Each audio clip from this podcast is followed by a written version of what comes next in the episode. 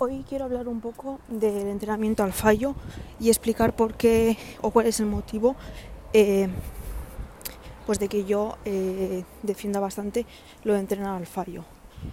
Eh, al final, lo de entrenar al fallo es una forma de medir la intensidad del entrenamiento, que se puede medir de forma absoluta, que viene a ser la carga que estamos moviendo, o relativa, que es cómo de cerca o cómo de lejos nos quedamos del fallo.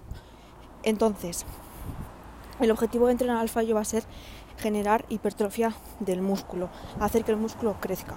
O si lo damos un poco mm, de forma más concreta, sería conseguir que cada fibra muscular de forma individual crezca, aumente de tamaño y esto como resultado de lugar a un aumento del tamaño del músculo global en conjunto. Eh, entonces, ¿cómo, ¿cómo, hacemos o qué, qué hace falta para que eh, un músculo crezca. Necesita un estímulo, ¿no? Em, y el principal mecanismo para que un músculo crezca es la tensión mecánica, la tensión que se genera dentro de ese músculo. Vale, entonces,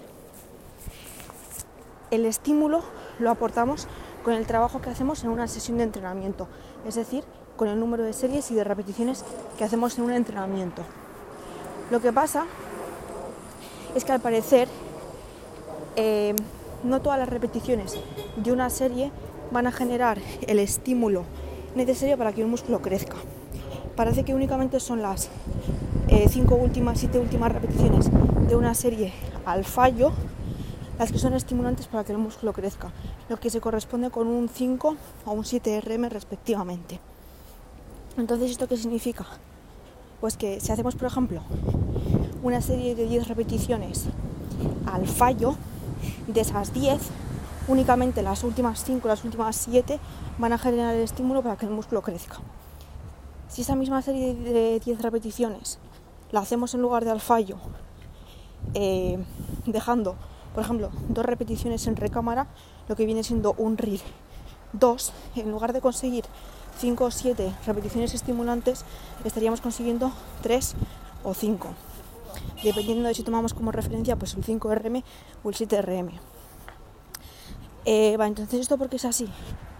Porque para generar la tensión mecánica que he mencionado antes, para que el músculo crezca, para que el músculo hipertrofie, em, es necesario reclutar, que reclutemos todas las unidades motoras de ese músculo y activar todas las fibras eh, musculares que conforman o que forman un músculo.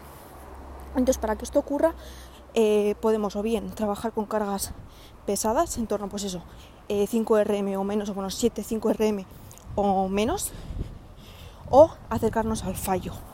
A medida que nos acercamos al fallo, vamos acumulando fatiga y esto hace que el músculo vaya reclutando cada vez más unidades motoras y activando más fibras musculares para poder seguir trabajando. Porque si no reclutara más, no podría continuar eh, moviendo la carga que queremos mover. Em, entonces, esto es un poco la base, la base científica o fisiológica de por qué es necesario eh, trabajar al fallo. Al final es eh, conseguir que la fatiga acumulada que vamos acumulando sea suficiente como para que lleguemos a reclutar todas las unidades motoras y activar todas las fibras musculares. entonces nos podemos preguntar si esta es la única forma de, conseguir eh, repeticiones estimulantes. No.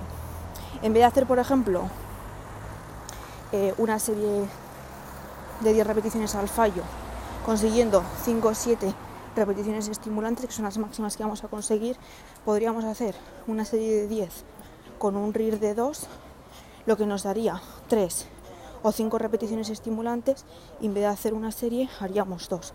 Es decir, sería repartir el volumen en un mayor número de series. Entonces esto al final lo que supone pues es hacer un, más trabajo que si hiciéramos las series al fallo o con un RIR 1, por ejemplo, porque al final realmente no va a haber mucha diferencia en cuanto a estímulo hipertrófico entre un RIR 0 o un RIR 1.